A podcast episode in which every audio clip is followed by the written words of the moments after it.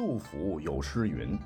朝回日日点春衣，每日江头尽醉归。九寨寻常行处有，人生七十古来稀。”也就是说，能活到七十就已经很稀少了。所以呢，一直以来啊，给我们的印象好像古人寿命就不高。再加上各种网上的文章帖子给我们洗脑，都以为古人平均寿命也就三十岁而已。其实这是一个彻彻底底流传许久的历史谣言。咱就先举一个特别简单的例子：古代隋唐以来，科举考试那真是千军万马过独木桥，过五关斩六将，能考中做得县令，至少都已经二三十岁了。若是能考中一甲进士，五六十岁都还算是可以的。那你想，才三十岁的杨寿啊，刚做官，黄土就埋脖梗子，准备后事了。这怎么可能呢？古人呢，虽说因为种种原因，寿命啊不一定活得比我们现代人久，但才三十岁，确实是有些坑啊。讲到这儿，可能有一些历史杠精啊，会拿出一堆证据扬言不接受反驳，说古代皇帝们，你看他们九五至尊，那日子过的是要多好有多好，吃得好喝得好，享受着最好的免费医疗，顶级的大夫身边是一抓一大把。哎，就这条件，你猜怎么着？这些皇帝们的寿命跟一般人相比，不光不长，就算是把接受汉朝册封、当时成为中原附属国的南越国国王赵佗的一百零三岁，他也算进去。长寿的皇帝在历史上看，那真是少之又少。一心长生不老的第一个皇帝嬴政，不过才活了五十刚出头就挂了。唐宗宋祖。李世民只活了五十一岁，赵匡胤享年刚过五十，别的皇帝那更不用多讲，大大小小几百个帝王，超过六十岁的皇帝屈指可数。活得最长的也就是乾隆皇帝，享年八十九；南朝梁武帝萧衍八十六；大周皇帝武则天八十一；南宋的高宗赵构八十岁等。那超过八十岁的皇帝，满打满算就只有六位。而超过七十岁的皇帝，如朱元璋七十一，撑死呢也就十一位皇帝。六十档的呢，你像是蜀汉昭烈帝刘备，活了六十二，死前还庆幸地说：“哎，我好歹没夭折。”哈，跟他一样六十岁以上的皇帝，满打满算也就三十个。那剩下的皇帝们寿命就非常的拉胯了啊，短寿的皇帝非常非常多，要么是年富力强，英年早逝，要么年纪轻轻驾鹤西归。甚至不少还是未成年人，哎，就死在大位之上。历史上最小的皇帝，那是东汉第五位皇帝，叫汉商帝刘隆，登基离出生刚满百天，是中国历史上继位年龄最小的皇帝，但一岁时就夭折，也是中国历史上寿命最短的皇帝，连创两项纪录。这平均算下来，贵为人主的皇帝们的寿命也就勉强三十九点二岁左右。而且呢，根据大数据统计，皇帝们平均寿命排前三的分别是清朝、宋朝以及唐朝。清朝是五十岁，宋朝四十八岁，唐朝平均下来四十五点五岁。你像一代雄主李世民的后代，他基本就活不过四十一岁。最惨的某朝代皇族平均才十几岁寿命，是只恨生在帝王家啊！故而呢，我敢在这里拍胸脯说，以我国现在的生活物质条件、医疗水平，我们绝大多数人活得比古代倾一国之力想长生不死的皇帝们那长得多得多，也一定比皇亲国戚们的龙子龙孙们活得要久得多得多。但问题是，皇帝短命，皇族平均寿命不高，他能代表古代老百姓平均寿命就低吗？明显不能啊！因为皇帝那是人人都想当，但当上呢就跟玩股票一样，风险和风光并存的高危职业。前前后后能算得上的六百多位皇帝吧，异常死亡率是高达百分之四十四，乱吃仙丹的。沉迷女色、掏空自个儿身体的这些个胡作的皇帝，咱就不多说了。你就是一个勤政的皇帝，那工作压力都是相当巨大的。凌晨三点起床，每天只能休息四个小时，日复一日批奏小山一样的奏章，不过劳死才怪。外加哎，只要你当了皇帝，你的老婆、你的孩子、你的亲人、你的大臣、你的武将、你身边的太监宫女儿，你通通都得提防。比如说历史上最著名的六位帝皇丸唐中宗李显，他本是高宗与武则天的第三子，按照嫡长子继承法，压根儿跟皇帝宝座挨不上。可是呢，之前两个亲哥哥李弘和李贤都被母亲武则天杀了，他才能有机会是登得大宝。在皇宫内院，你要知道，为了权力，虎毒也食子，这也是皇族血脉活不久的重要原因。那战战兢兢，好不容易躲过亲妈的屠刀，成为皇帝的李显，最终却难逃厄运。被其妻韦后和亲生女儿安乐公主李果儿合谋汤饼下毒镇杀，上演了惨绝人伦的皇家悲剧。所以说，外界觉得皇帝那是拥有四海、富可敌国，想玩啥玩啥，快乐似神仙。其实他们的生活质量相当低，害怕失去权力，担心随时丧命，致使他们一生啊都处于高压状态。哎，这就导致了不少皇帝人格异常，精神分裂症概率非常非常高。那其中最出名的，莫过于历史上的北魏开国皇帝道武帝拓跋圭。要知道，拓跋圭是一位雄才大略的君主，十五岁时正值五胡乱华，国家动荡，才是少年的他，面对极其险恶的政治环境，几次死里逃生，完全是靠白手起家。最终称帝呀！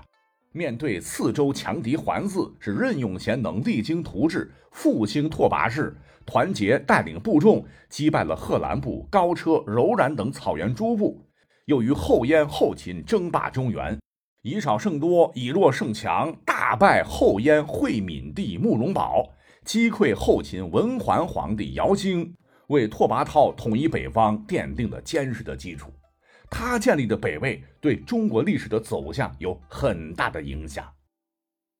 只是可惜啊，就是因为长年累月把脑袋系在裤腰带上，过着刀口舔血的日子，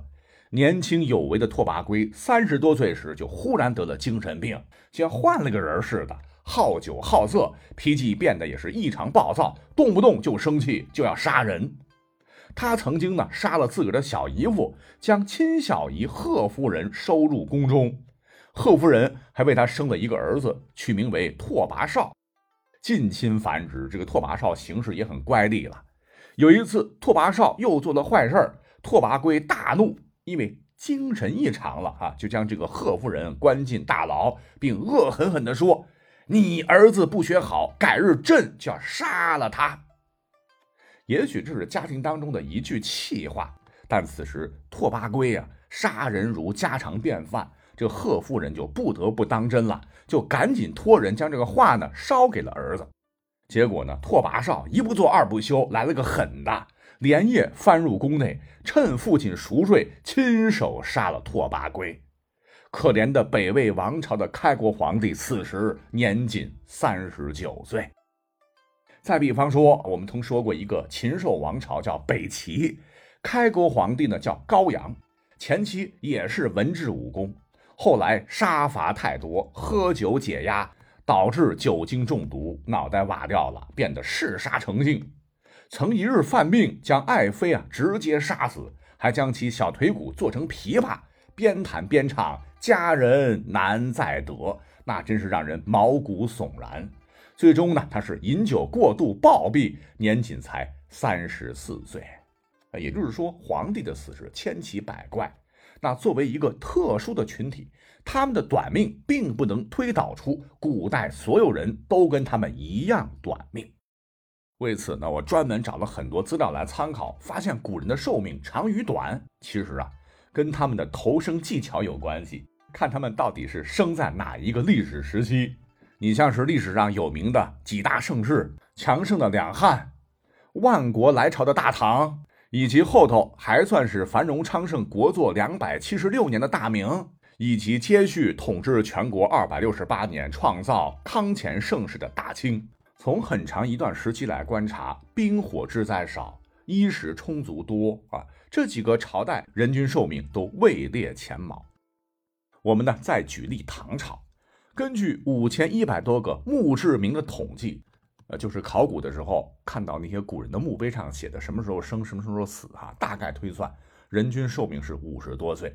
五十多岁拿到现在来看，全世界目前很多国家还没达到这个标准，应该说还可以。而其他的几个王朝，比方说汉朝，平均是三十多岁；宋朝三十多岁；清朝男三十三，女三十五岁。这听起来其实也不算高哈。而在几千年的历史上，也就是这几个朝代还凑合吧，其他绝大部分的朝代灾荒、瘟疫、兵变不断，那寿命肯定比这个还要低得多得多。比方说三国时期、南北朝时期、五代十国时期，壮年去世的比例就非常非常高。更可悲的是，我国历史上哈盛世和平的时候少，战乱平仍的情形多，所以呢，这么一统计的话，就形成了。口口相传的所谓古人平均寿命也就三十来岁的传言，不过呢，这里边哈有一个 bug，不知道您听出来没有？那就是有一个很重要的因素没有被考量进去，因为古代的医疗条件很差嘛，会导致孩子从出生到成长产生可怕的夭折率。那时候呢，也没有什么妇产科、妇幼保健院、助产士什么的哈，只有稳婆。接生的时候呢，只靠热水、剪刀、草木灰，也没有什么疫苗、糖豆。遇到点病呢，孩子很可能就完了。即使是前头说的，他们拥有医疗条件最为顶尖的皇帝们，他们的孩子们从历史上看也是早夭过大半。比方说清朝的康熙大帝，也是一个很厉害的播种机哈，光儿子呢就三十五个。排行第五，但前头都已早夭，故而成为皇长子的应提活了六十四岁。清朝以及中国历史上最后一位经过公开册立的皇太子胤禛五十二岁，雍正帝胤禛五十八岁等少部分皇子啊，一大半都死得很早。他的八个孩子是死于两周岁前，一个刚满月就夭折，两个生下来不到一个时辰就死了。而康熙的二十个女儿。也有七个没有活过两岁，你像皇帝都这样，那老百姓家的孩子更别提了。夭折，那寿命就是零，超高的夭折率自然会将古人的平均寿命拉得很低很低。哎，这也就导致古人结婚很早。可是呢，这个结婚早并不全然是因为他们只能活到三十岁啊，最主要的原因是因为孩子的出生死亡率过高，一个 baby 咕咕坠地，能过百天就过了一个大坎儿了。故而呢，只有多生多育，呃，高出生率才能抵消高死亡率，才能保证最终人口数量不下滑，延续家族香火。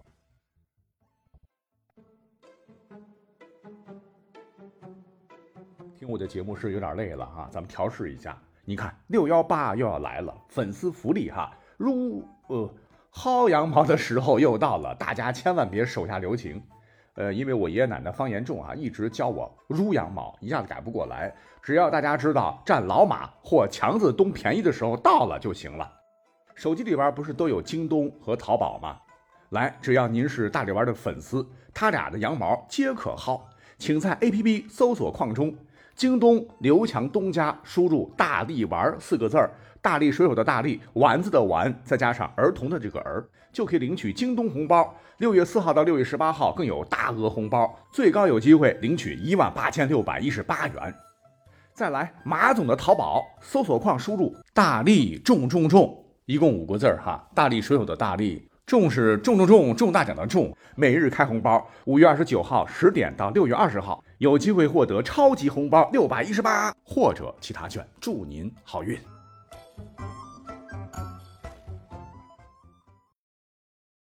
那好了，回到我们本期的主题，古人的寿命真的平均只有三十岁吗？我们就得要抛开孩子夭折，再回来看看真实的古人寿命，你会惊奇的发现这个比例被大大提高了。像西汉文景之治时可以达到六十点五岁，宋朝提高到六十四岁，而元朝时是六十四点九岁，到了明朝和平时间较长。红薯、玉米等高产农作物随着大航海时代引入我国，这大家伙都能吃饱肚子，生活水平大为提高，平均寿命呢就达到了七十点四岁。可见古人寿命短，只是我们现代人的一个错觉。